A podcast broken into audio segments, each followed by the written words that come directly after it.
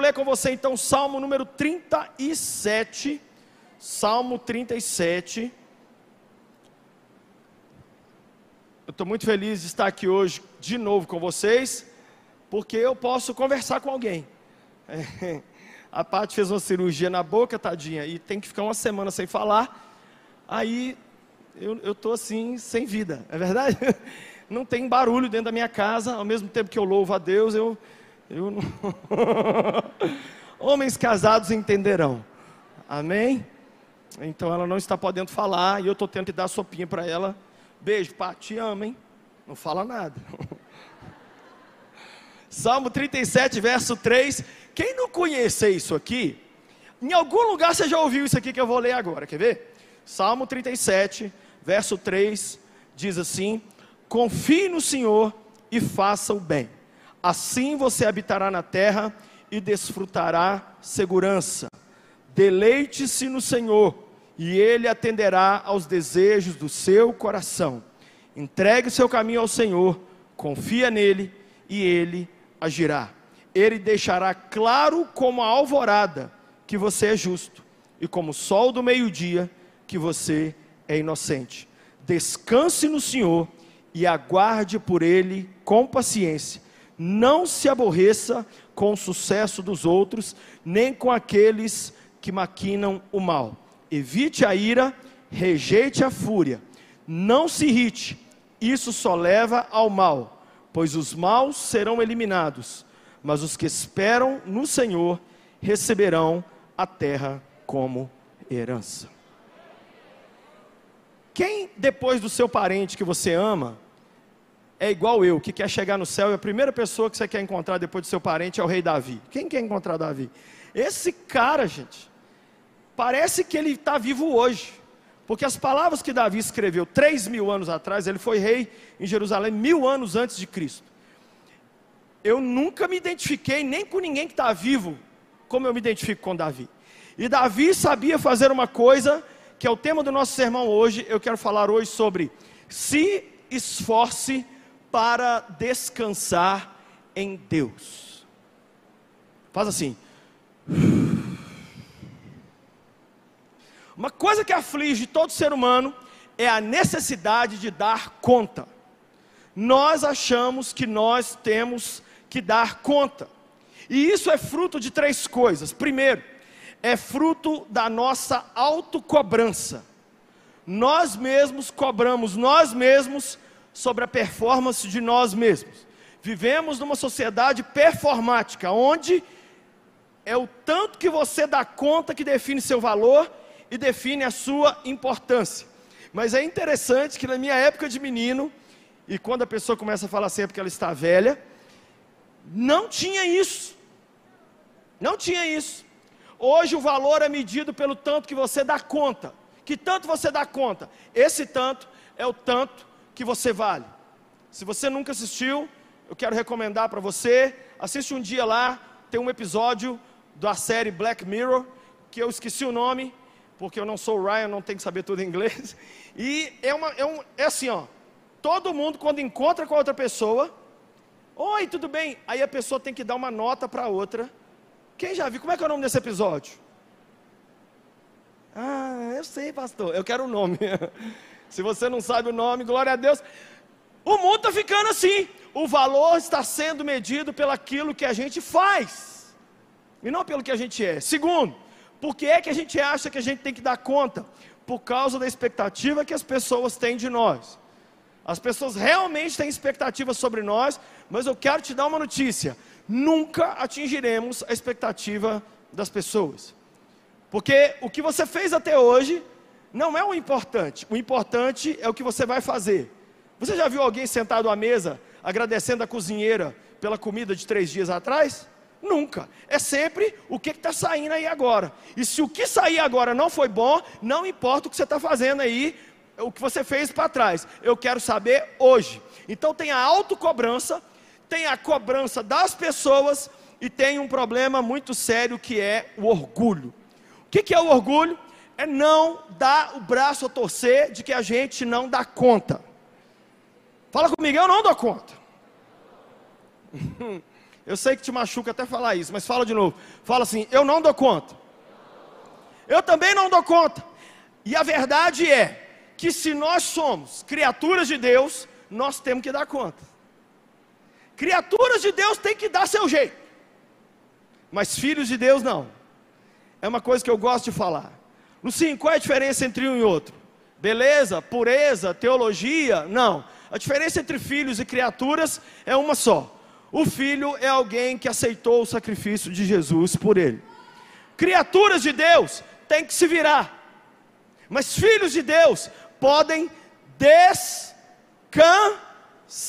Ah, como eu amo Davi. Então eu vou citar mais um verso dele, Salmo 40, verso 17, quando ele termina. Já chorei cem mil vezes lendo esse verso, quando Davi diz: Quanto a mim, sou pobre e necessitado, porém o Senhor se preocupa comigo. Tu és o meu auxílio e o meu libertador, não te demores, meu Deus. Quando você é filho de Deus, tem alguém que esquenta a cabeça por você, e esse alguém é o Senhor. Você é problema de Jesus, você é propriedade de Jesus. Ele cuida de você, ele te ama, ele sabe suas lágrimas, ele tem seus fios de cabelo contado. Ele está aqui e ele está mandando eu te dizer: Eu te amo, filha, eu te amo, filho. Sabe essa bagunça que você acha que a sua vida virou? Não virou. Não virou. Vou te mostrar aqui um pouquinho do controle de Jesus sobre o universo. A Bíblia diz que não caiu um passarinho se ele não deixar. Para que contar os fios de cabelo das pessoas? A Bíblia diz que os fios da sua cabeça estão contados. Que dirá os anos seu vivendo solteiro? Que dirá o dinheiro que está na conta? Ele sabe. Outro dia eu li uma coisa, gente, que mostra o tanto que Jesus está no controle. Olha essa camiseta aqui. Não parece, mas ele está. Eu li outro dia, porque tem uma impressão de que tem muito mais mulher no mundo do que homem, né? Você sabia que no mundo tem 0,36% mais homens do que mulheres? Você sabia que o país do mundo que tem a maior diferença entre homens e mulheres é 2% de diferença? Agora eu te pergunto: alguém decide nascer homem, nascer mulher? Você já imaginou o que seria o mundo se nascesse muito mais homem do que mulher? E você já imaginou o que seria do mundo se nascesse muito mais mulher do que homem? Jesus está tão no controle do universo que ele não deixa passar de 0,36% a culpa de a quantidade de homens e mulheres, porque ele sabe o tanto de louça suja que vai ficar se nascer só homem.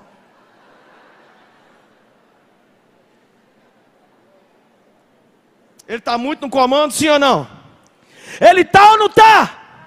Lucinho, me explica Brumadinho então. Me explica, Lucinho. Ricardo Boechat. Me explica, Lucinho, a morte de não sei. Me explica, explica. Vou falar daqui a pouquinho sobre isso. Mas eu quero que você saiba o seguinte: se você é criatura dele, é o Pinóquio. Quem lembra da história do Pinóquio? Um boneco de pau feito pelo Gepeto. Ok? Sabia que em italiano Pinóquio significa mentiroso? Estive lá na Itália, aí eles falam assim: ele é Pinóquio. Pinóquio significa mentiroso. Mas um dia, o Pinóquio teve vida. E ele deixou de ser uma criação do Gepeto e se tornou um filho. Eu e você estávamos mortos.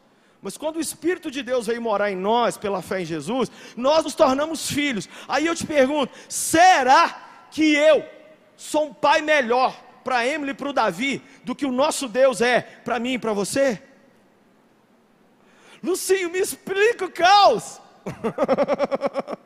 Mesma coisa que faz eu deixar a Emily ir para a escola e voltar chorando porque alguém bulinou ela lá, riu da cara dela. Mesmo motivo que me permite o Davi, de vez em quando no futebol, alguém bater nele no futebol e ele chegar em casa chorando. Ô pai, eu falo assim: aguenta, Zé. A vida tem pancada também. Ou você acha que Deus está conosco e nos amar? É a gente falar, Senhor, não precisa falar, tome a sua resposta. Isso é garçom. É diferente. O dia que você for pai, você vai entender os nãos de Deus para você. Porque você vai falar isso para os seus filhos, e eles vão perguntar por quê, e você vai falar o quê? Por que não? Ontem meu filho me pediu uma coisa, eu falei, não. Falou, não, mas você nem pensou. Eu falei, já pensei, não. Eu sou uma pessoa que eu sempre achei que eu tinha que dar conta, por causa da minha criação. Quando a minha mãe morreu, eu tinha 14 anos. Meu pai, num ato de bravura mesmo, mudou para o exterior para nos sustentar, eu e minhas duas irmãs mais novas. E aí, sabe o que eu achava? Eu tinha que dar conta, eu tinha que olhar meu material, eu tinha que olhar comida, eu tinha que olhar minha roupa. Eu... Gente, é a coisa mais engraçada que me conhece hoje. Eu tenho alguns traumas que eu não consegui liberar. Por exemplo, eu cheguei de viagem ontem de Anápolis. Sabe como é que eu faço? Eu tô podre caindo aos pedaços cansado. Eu entro dentro de casa, eu não consigo arrancar os tênis, arrancar as coisas e ir jogando. Como eu nunca tive ninguém para colocar meus objetos no lugar, eu vou lá no meu quarto, eu tiro tudo, eu com fome, morrendo, dor de cabeça, com... Não, ô Lucinho, nós estamos na mesa, vem comer. Não. Na minha cabeça ninguém vai pegar aquilo. São os restos que eu ainda estou tentando tratar dentro de mim. Mas vocês não imaginam a parte ruim. Eu achava que eu tinha que fazer tudo acontecer. E eu me cobrava absurdamente. Acabei vivendo essa síndrome de Deus. Porque no fim do dia, gente, só tem uma pessoa que consegue olhar a listinha de afazeres dele e falar assim: fiz tudo. É o próprio Deus. Se você der conta da sua lista no fim do dia, Seja muito bem-vindo, quarta pessoa da Trindade, nós te amamos, tá? Minha esperança é que você chegue ao fim de você mesmo, porque uma das coisas mais gostosas na vida cristã é descan. Sério mesmo, nós estamos em fevereiro. Quem já está cansado aqui? Deixa eu ver. Agora os outros mentirosos podem levantar a mão. Gente, Jesus é descanso no meio do trabalho. Jesus é resposta no meio das perguntas. Jesus é paz no meio da tribulação. Jesus é força para a gente continuar. Quando a nossa força acaba, entra a força dele. E eu quero falar desse assunto hoje, porque eu estou percebendo muita gente que ainda não entendeu o que é descansar em Deus. Então, primeiro eu vou falar o que não é. O que não é descansar em Deus?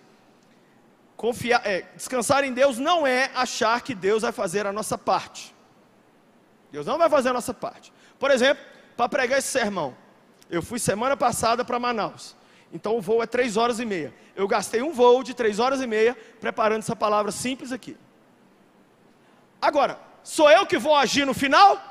Não. Quem vai fazer é Deus. Porque eu posso pregar o sermão mais homileticamente falando maravilhoso, que se Deus não agir, nada vai mudar na vida de ninguém.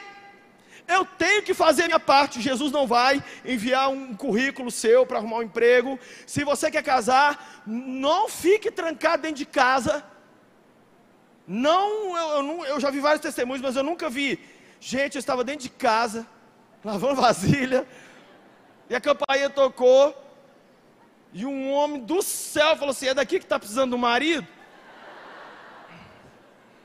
Você vai ter que aprender, você vai ter que cortar o seu cabelo, você vai ter que, se você usa um óculos, usa um óculos mais bonito.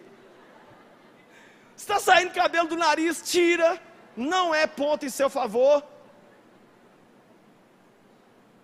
Você tem que fazer alguma coisa. Descansar em Deus não é. Então tá bom, Senhor Jesus, faz tudo. Não é. Segundo, descansar em Deus não é viver de fatalismo. Quem aqui lembra das epístolas de 1 e 2 Tessalonicenses? 1 e 2 Tessalonicenses. Paulo tinha uma igreja, Paulo fundou uma igreja na cidade de Tessalônica, na Grécia. E um dia ele teve que mandar uma carta para os Tessalonicenses, duas. Adivinha por quê? Porque os caras estavam achando que a volta de Jesus era a qualquer hora, então ninguém estava trabalhando mais. Todo mundo, eles estavam. Sabe o que a Bíblia, sabe que Paulo teve que corrigir? Mulheres, Parem de ficar de casa em casa comentando a vida dos outros. Tá assim lá. Homens, quem não trabalhar, não coma. Gente, volta para o serviço. Não é assim. Não é viver de fatalismo. O que, que, é fatalismo? Ah, ó, oh, caiu o copo. Ai, dá vontade, Senhor. Ai, morreu, nasceu. Ah, fulano, cara, tudo Deixa eu te explicar uma diferença entre a vontade permissiva de Deus e a vontade diretiva. Existem duas coisas. A vontade diretiva de Deus é assim, ó. Meu filho Jesus, vai lá na terra e morra pelos pecados da humanidade. É a vontade direta de Deus. OK? E tem a vontade permissiva. Como que é a vontade permissiva? Deus, eu não quero mulher mais nenhuma para eu casar. Eu quero casar com essa daqui. Deus fala, filho, chuta, chuta, chuta aqui é laço. Você fala, Deus, lá, lá, lá, lá, lá, não quer saber. Aí Deus permite você casar. Porque se Ele permite a gente ir para o inferno, Ele não vai permitir a gente casar com Satanás? Isso, fatalismo, sabe o que é? É você dizer assim: não, foi de vontade do Senhor mesmo que eu ficasse essa pessoa. Aí, fazer o quê? Porque eu fui roboticamente controlada. Não, para de palhaçada. Tem nada disso. Descansar em Deus não é isso. Ah, então a vida é um relógio que Deus criou, pôs para funcionar, e não adianta o que a gente fizer, vai continuar desse jeito. Não. Terceiro, descansar em Deus não é viver de malandragem não é viver irresponsavelmente, é você ser uma pessoa que paga as contas, é você ter, ter horários, é você ser uma pessoa que sabe que não é você que vai produzir, mas você tem que fazer o que você tem que fazer. Quem está me entendendo aqui? Você não é moleque. Ah, eu vou descansar em Deus agora, tudo é com Deus. Eu já vi pastores que vão para o púlpito pregar sem preparar uma palavra. Chega lá o Espírito Santo, deixa eu prestar atenção nas músicas. Eu já ouvi isso, gente. Parece mentira, mas não é. Deixa eu prestar atenção nas músicas do louvor, que dependendo do que eles cantarem, aí eu prego em cima. deixa eu te contar, eu sou pregador há 30 anos. Eu posso pregar um sermão 500 vezes. Eu tenho que ficar vindo aqui olhando. É a minha forma. Eu não posso ser irresponsável com aquilo que eu estou pregando. E último, descansar em Deus. Não é achar que graça elimina o esforço, quando na verdade elimina só o mérito. Não é o mérito. O que é mérito?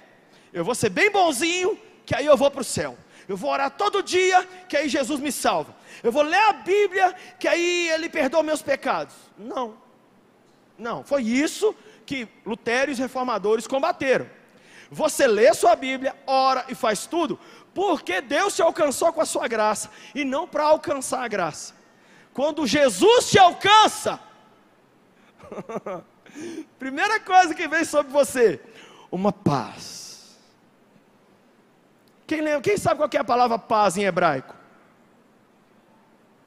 Eu fui lá em Israel algumas vezes, eu perguntei para porque lá é um país muito legal. Você tem que ir em Israel um dia comigo. Nós temos a nossa caravana agora.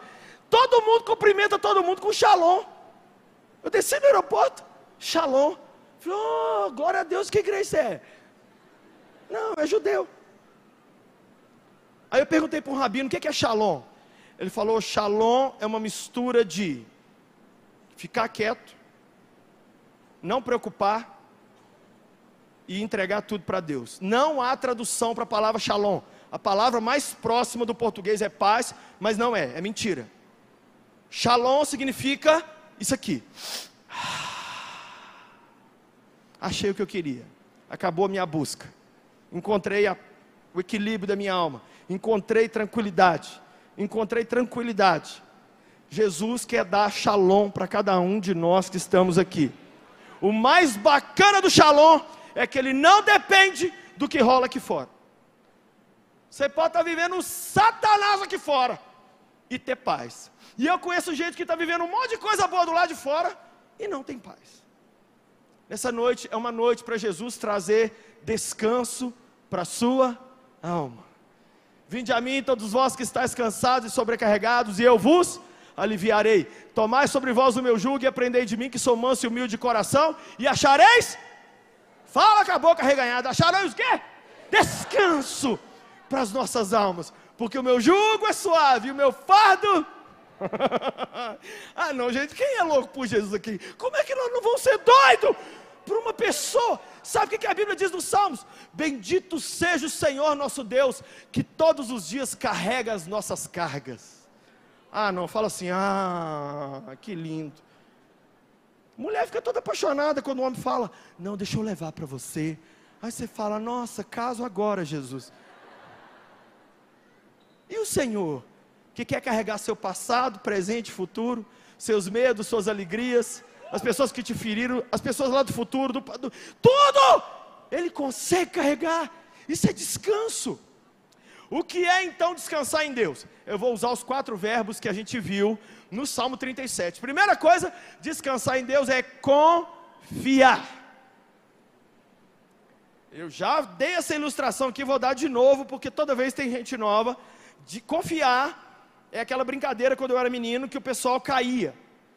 Não tinha nada para fazer na rua, gente. Imagina um mundo sem internet. Eu fui criado nessa idade média. Não tinha, tinha futebol, tinha pique-esconde e futebol. Mais nada. Aí às vezes a bola sumia, o vizinho furava ela. Aí não tinha o que fazer. Aí a gente falava assim: Ô oh, velho, cai que nós vamos segurar. Quem já brincou de cai que nós vamos segurar? Aí todo mundo tem mais de 30 anos, acabou de levantar a mão. E aí, na hora de cair, gente fica assim, ah, ah, que isso? Ah, vocês é. Ah. e como é que a gente caía? Com um pé atrás, porque ninguém é trouxa. Deus fala, vem filho que eu seguro. Jesus, que isso? Tá, eu não sou trouxa não, eu já vi o que, que o Senhor fez. É interessante isso. A gente não lembra os milagres, mas as coisas que a gente achava que Jesus deveria ter feito e não fez, essa a gente tem na ponta da língua. Sabe o que aconteceu? Quando Lázaro, grande amigo de Jesus, morreu? Gente, Lázaro era o amigo de Jesus. Quando Jesus foi lá, eu amo esse texto que a Bíblia diz que Jesus levou quatro dias para chegar lá. E toda vez que alguma ovelha fala para mim assim, Corre, Luciano, você está demorando. Eu leio esse texto, eu fico confortado. Porque depois de dois dias de morto, é que Jesus resolveu ir lá. Aí Jesus chega lá, as duas irmãs vêm dar um sabão em Jesus. Aqui, se o senhor tivesse aqui, meu irmão não tinha morrido. Ele falou assim: então tá bom, acabou o problema, eu cheguei. Aí foi lá para ver o túmulo. Quando ele viu, a situação e todo mundo chorando, a Bíblia diz o quê? Jesus chorou. E os judeus que estavam do lado falaram: sabe o quê? Olha como ele o amava. E aí um outro grupo de judeus falou assim: mas esse que curou o cego, não tinha poder para evitar que ele morresse? Olha que interessante isso. O milagre de ter curado o cego não é o que foi lembrado, o que foi lembrado é porque ele não curou Lázaro. Sabe por que ele não curou Lázaro? Porque tinha uma ressurreição preparada logo depois. Nessa noite, o que morreu, o que se foi, seja o que for, há poder no sangue de Jesus para ressuscitar absolutamente tudo, porque Ele é a própria vida. Ô gente, eu estou muito nervoso com o carnaval. Tem uma semana que eu estou bolando um vídeo que eu vou fazer para o carnaval. Ele vai passar aqui semana que vem. Por quê? Porque a gente está trocando aquele que é toda alegria por uma alegria mentirosa. Essa semana uma pessoa veio me dar um abraço, mais algumas lá. As pessoas falaram assim: fala para essa moça não aceitar o convite que ela recebeu. Eu falei assim: não vá no convite que você recebeu semana que vem. Ela falou assim: pastor, quem te contou? Eu falei: não sei, ninguém. Ela falou: Eu ganhei camarote, ganhei tudo na cidade que o carnaval é mais badalado aí no Brasil, ganhei tudo. Falei: Se você for, você vai morrer. Aí veio a mãe dela. Pastor, você falou que minha filha vai morrer? Eu falei: Falei. Esse é o nosso problema, gente. A gente acha que morrer é parar de respirar. Morrer é estar vivo e não ter como sonhar nada mais para frente. Morrer é tudo que Deus fez na sua vida, voltar estaca zero, porque em um final de semana você fez tudo que não deveria. E passar o resto da vida se sentindo culpado por causa de uma noite. Isso, isso é morte. Porque você está vivo, está todo mundo rindo, aí dá vontade de matar mais ainda as pessoas, porque você está morto e as pessoas estão vivas. Ela falou, pastor, eu não vou. Eu não vou. Falei, não vai não. E eu falei para ele, Jesus está mandando te dizer que você vai se sentir uma burra e uma trouxa dentro de casa. Então sinta-se.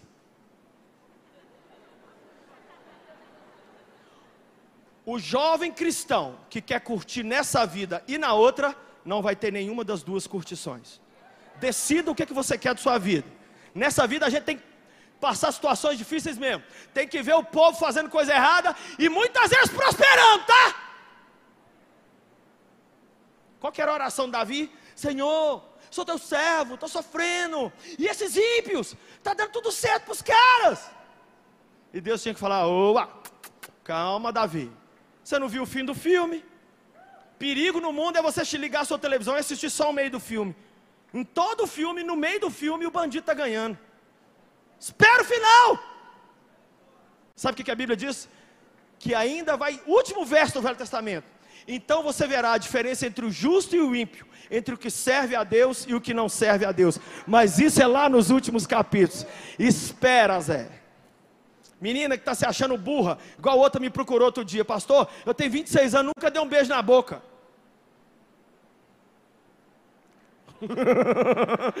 Tem algumas me olhando assim, cruzes.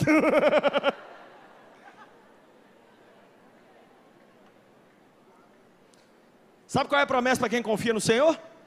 Habitará na terra e terá segurança. O que é habitar na terra?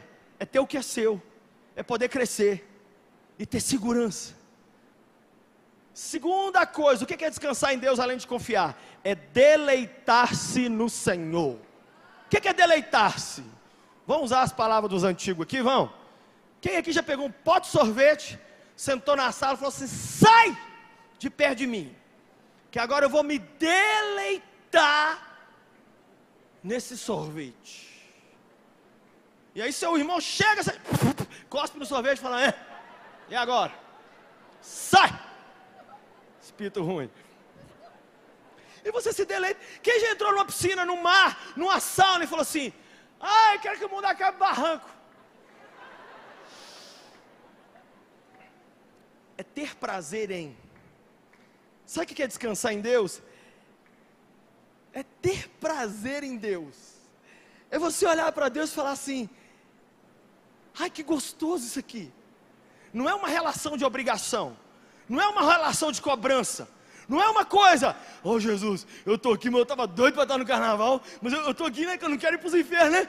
né? Aqui está calor, imagina lá. Não, não é isso.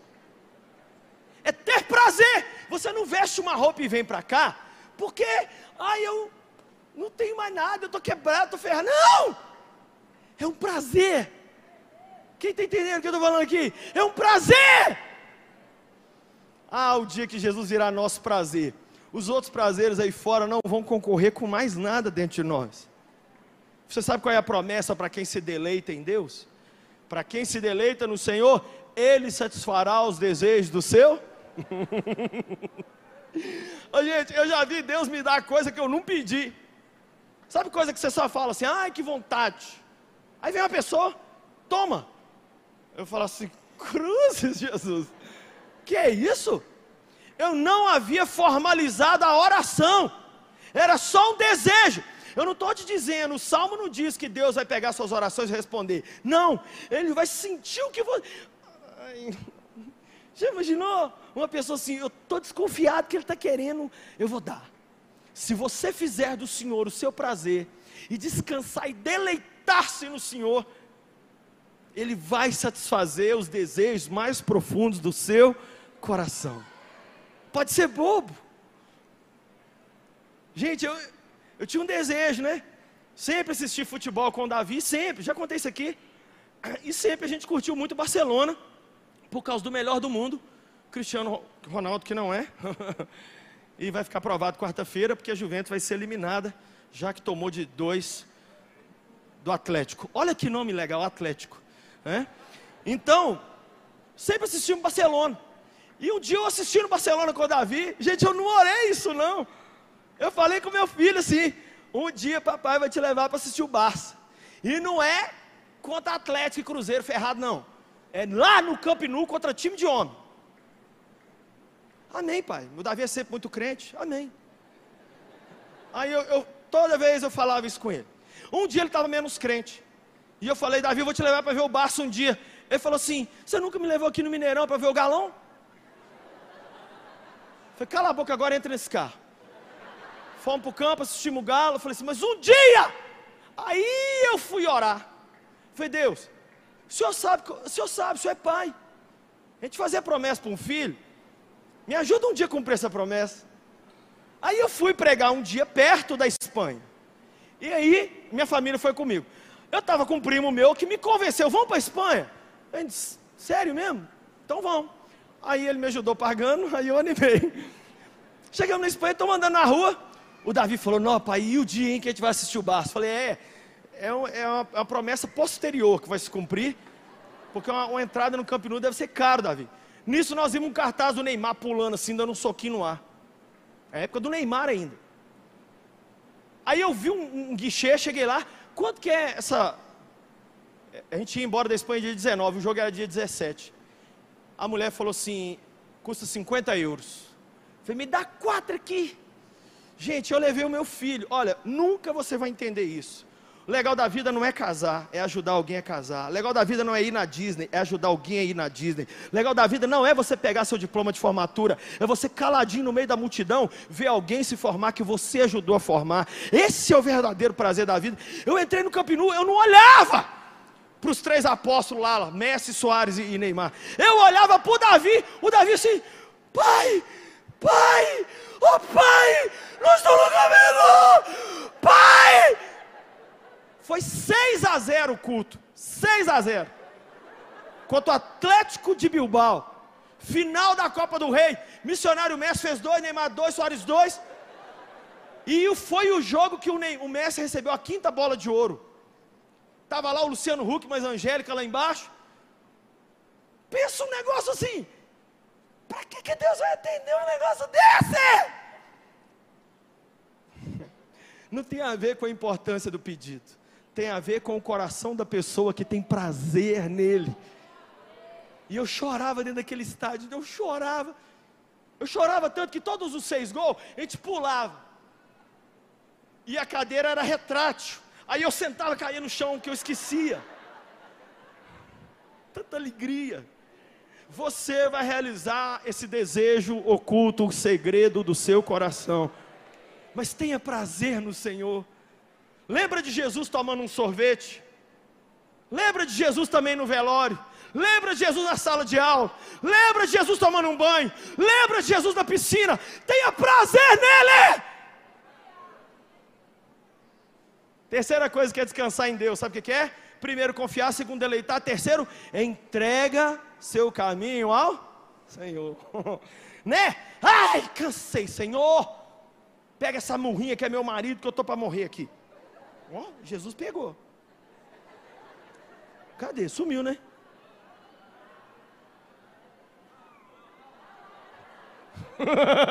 Ali. Meu Deus do céu, achei que Jesus tinha realmente pegado. Olha isso aqui, Jesus está no controle, né? Eu sou da época do controle na TV. Quem pegou? Ai, todo mundo com mais de 30 anos ainda. Não, eu peguei na TV, você tinha que ir na TV. TV, televisão, Telefunke. Telefunke. Aí direto eu me apertava. Aí quando eu saía, dava chiado, meu pai falava, não sai. Aí eu ficava de pé. Cansei de pôr chinelo, bombril. Quem fez isso em nome de Jesus aqui? Aí depois chegou uma telefone que você tirava o controle remoto com um fio. Quem lembra? Um dia minha irmã veio correndo assim, ó, levou tudo. Agora os controles estão na mão. O que, que é o sonho de todo mundo? Ter o controle na mão. O que, que, é o meu problema e o seu? A gente vem num culto desse, entrega tudo ao Senhor, ali na porta já pegamos de volta. Por quê? Porque a gente o acusa de ser lento demais. O Senhor não está dando conta, o Senhor não está fazendo na rapidez que eu esperava. Eu sei como é que eu dou conta, eu sei como é que eu faço. Aí Deus fala assim: aí, Eu estava querendo te ensinar a descansar em mim, mas você não sabe entregar. Quando você viveu umas. Ai, gente, eu posso falar, eu sempre fui a pessoa mais precipitada e afobada da terra. Direto, eu já entregava as coisas para Jesus, puxando de volta assim, ó. Não, tudo entregarei.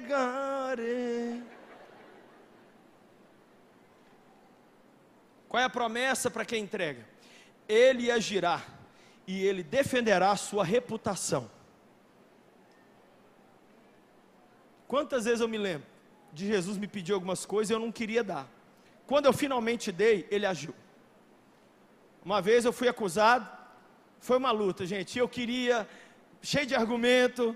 Aí eu fui responder a acusação, o Senhor falou: se você abrir a sua boca, eu fecho a minha. Se você entrar com seus argumentos com seus amigos, eu vou tirar meus anjos da história. Escolhe o que, que você quer. Eu vou agir ou você vai agir? Os dois não tem jeito, filho. Não tem jeito dos dois controlar o controle. Não tem jeito dos dois dirigir um carro. Descansa no Senhor. É o último ponto aqui. O que é descansar aqui para o salmista? Primeiro, é esperar com paciência. Segundo, é não se comparar com os outros. Terceiro, é parar de ficar nervoso e saber que no final os maus vão se dar mal e os bons vão se dar bem. Nos Estados Unidos tem uma frase muito triste que é assim, ó: Nice guys finish last. Meninos bons terminam por último. That's a lie. É mentira. Os meninos bons e as meninas bons Parece que perdem no primeiro momento, mas depois eles vão vencer. É engraçado, gente, que depois que a gente tem uma certa idade como eu tenho, dá para a gente lembrar dos amigos da antiga e começar a sentar com os filhos da gente fazer comparação e falar assim: ó, papai era amigo de Fulano, sabe quando? 28 anos atrás. E também amigo do Ciclano, filho.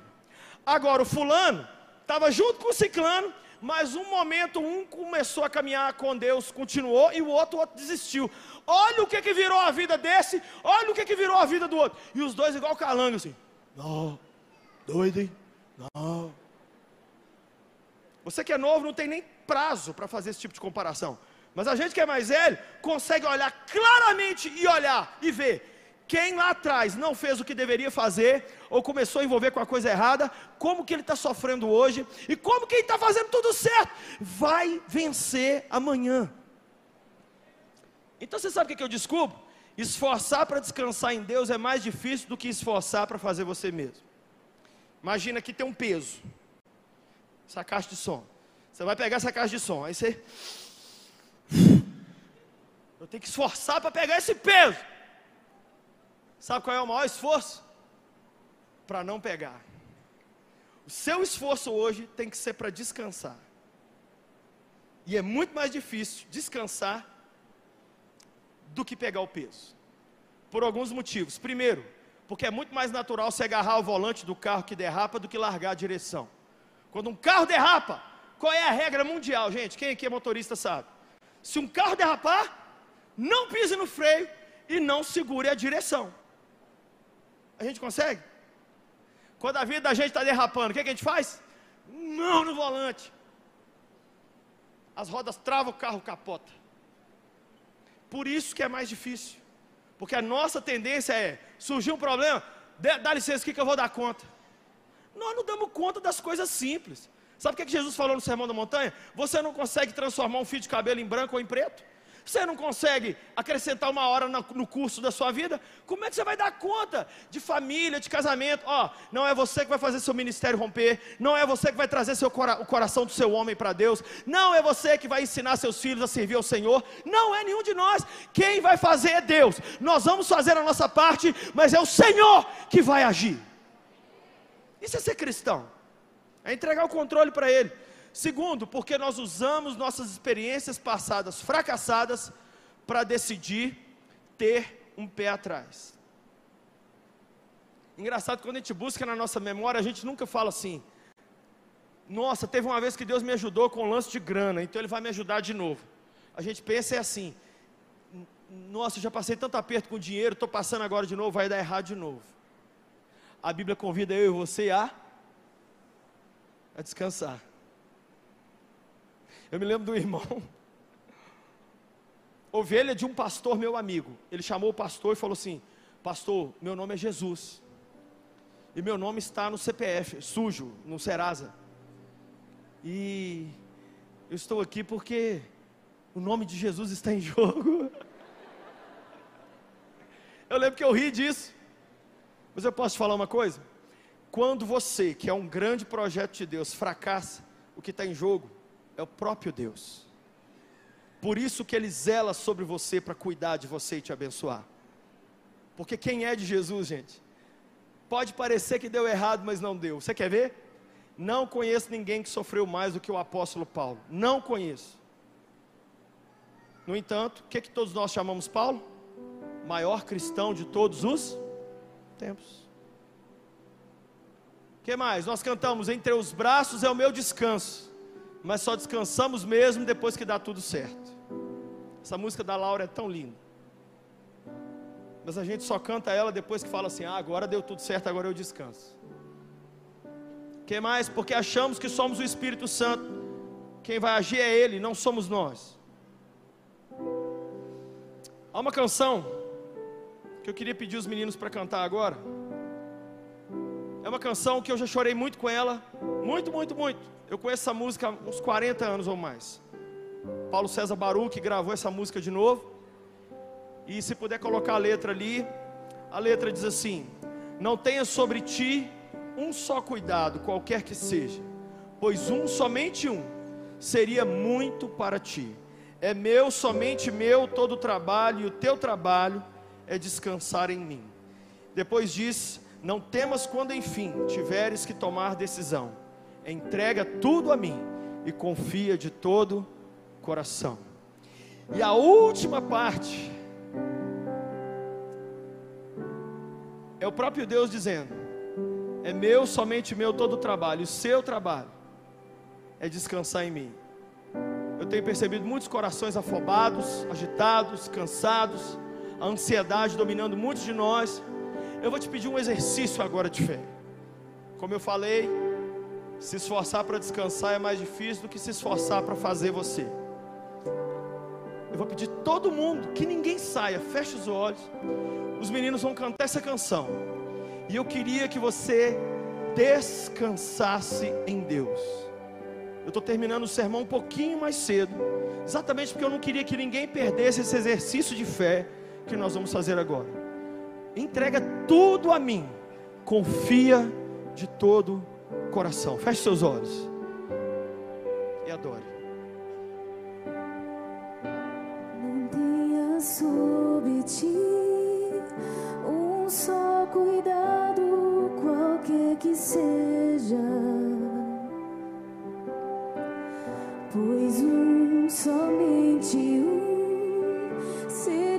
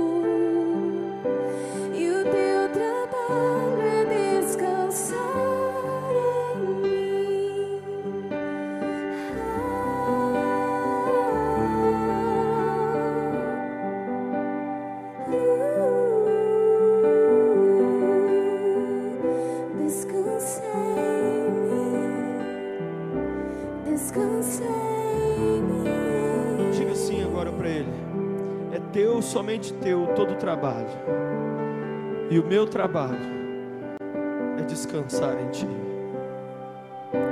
É teu, somente teu todo trabalho, e o meu,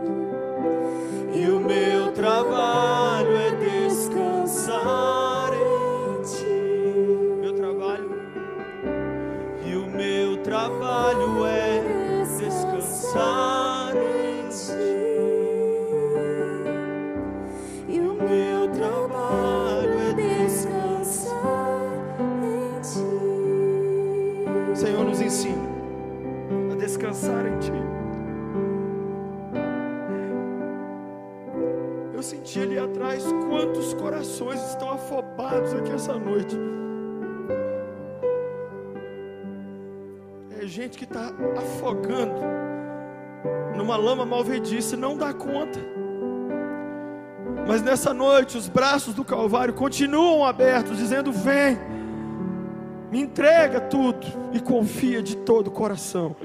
Eu dou conta, filho. Eu seguro, filho, o peso do mundo. Eu seguro o seu peso. O Senhor te convida hoje, deixe todo o seu fardo pesado aqui. Se esforce não para fazer, se esforce para descansar. Para descansar. Diga comigo, eu descanso em Ti, Senhor. Eu te entrego tudo. Eu confio no Senhor. Eu me deleito no Senhor. Eu entrego tudo ao Senhor. E eu descanso no Senhor. Repita comigo em voz alta todo mundo, Senhor Jesus. Nessa noite me perdoe. Todos os meus pecados. Eu confesso publicamente que para mim chega. Eu recebo Jesus como meu único Senhor e Rei. E agora, pela fé, aqui, diante de homens e anjos, eu confesso Jesus. E eu entrego a Ele, passado, presente e futuro. E recebo perdão, alívio, cura, vida eterna. Obrigado por ouvir meu clamor e me perdoar, me salvar, em nome de Jesus. Diga comigo ainda, Deus Pai, e eu que andei contigo, mas me afastei, hoje volto arrependido, Senhor. Recebe-me, pois eu volto como um filho pródigo, correndo para os teus braços, em nome de Jesus. Quem aqui fez uma dessas duas orações pela primeira vez na vida? Levante assim a sua mão bem alto, bem alto. Levante sua mão bem alto. Isso. Levante outro. Três, quatro. Quem mais? Cinco. Levante sua mão bem alto. Seis, sete, oito, nove, dez, onze, doze, treze, 14, 15, 16. Tem várias pessoas levantando as mãos. Eu vou pedir a todos que estão erguendo a mão, dizendo que estão fazendo a primeira ou a segunda oração pela primeira vez. Fiquem em pé aonde vocês estão. Pode ficar em pé, não tenha vergonha. Fique em pé onde você está. Aí em cima, eu vi muitas mãos erguidas aqui embaixo. Pode ficar em pé. Não tenha vergonha, fique em pé. Nós vamos cantar essa canção mais uma vez. E eu vou pedir a todo mundo que está em pé, ou que fez a oração, mas não ficou em pé. Eu queria muito receber você aqui na frente, orar com você e te dar um presente. Você pode vir? Sai do seu lugar, é onde você está, pode vir. Pede licença, mesmo você que está em cima aí. Pode vir com seus, seus objetos, sua bolsa, sua Bíblia. Venha, venha aqui na frente. Nós queremos te abençoar. É muito importante você vir. Enquanto a gente canta mais uma vez esse refrão, cutuca a pessoa do lado e fala com ele assim: Você não quer vir, não?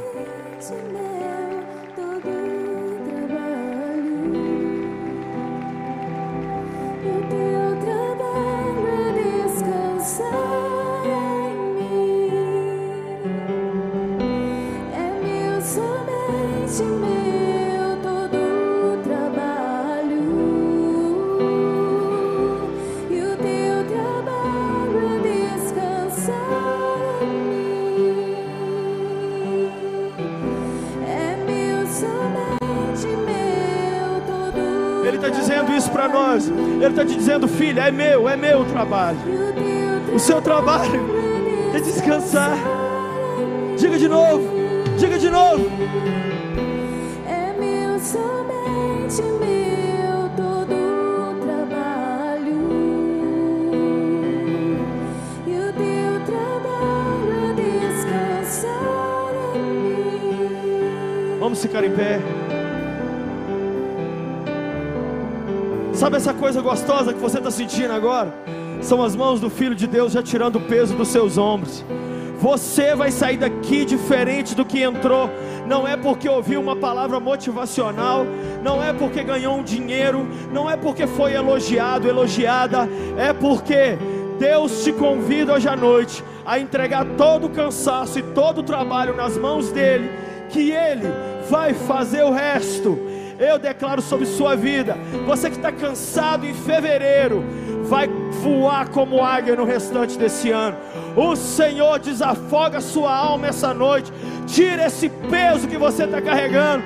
E você vai deitar hoje para dormir e vai acordar amanhã renovado, como se tivesse ficar 30 dias de férias, porque o Senhor está dizendo: o seu trabalho é descansar em mim. Deixa comigo, filha, deixa comigo, filho. Eu dou conta, eu dou conta. E Ele dá conta de você também que está em casa. Ele cuida de você que está no hospital, que está no presídio. Ele te ama e Ele está te dizendo: o seu trabalho é descansar em mim. Levante suas mãos e diga mais uma vez: é meu, é meu.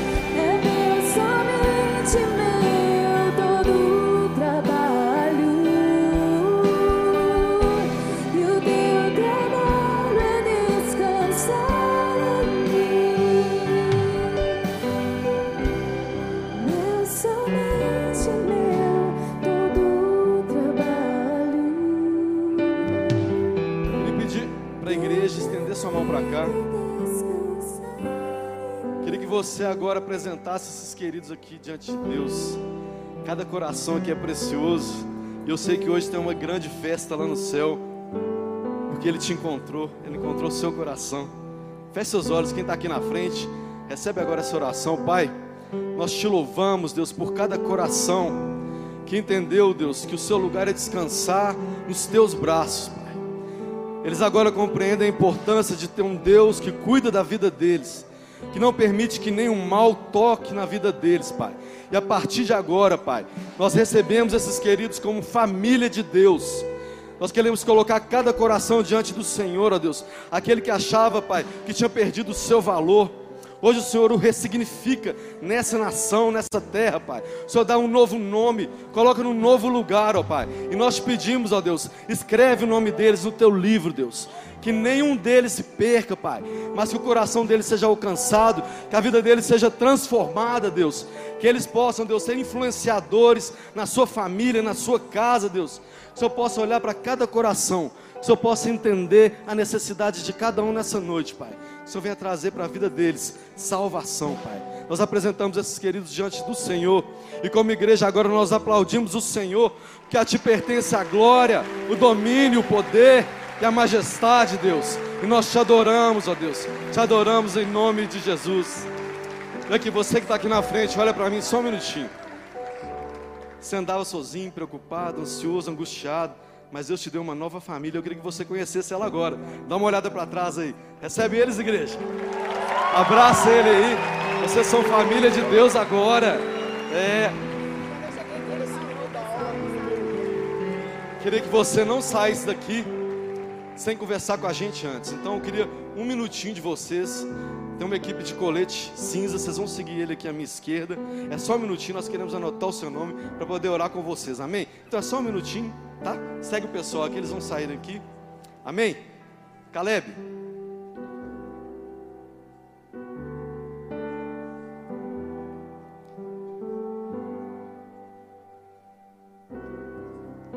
Aleluia!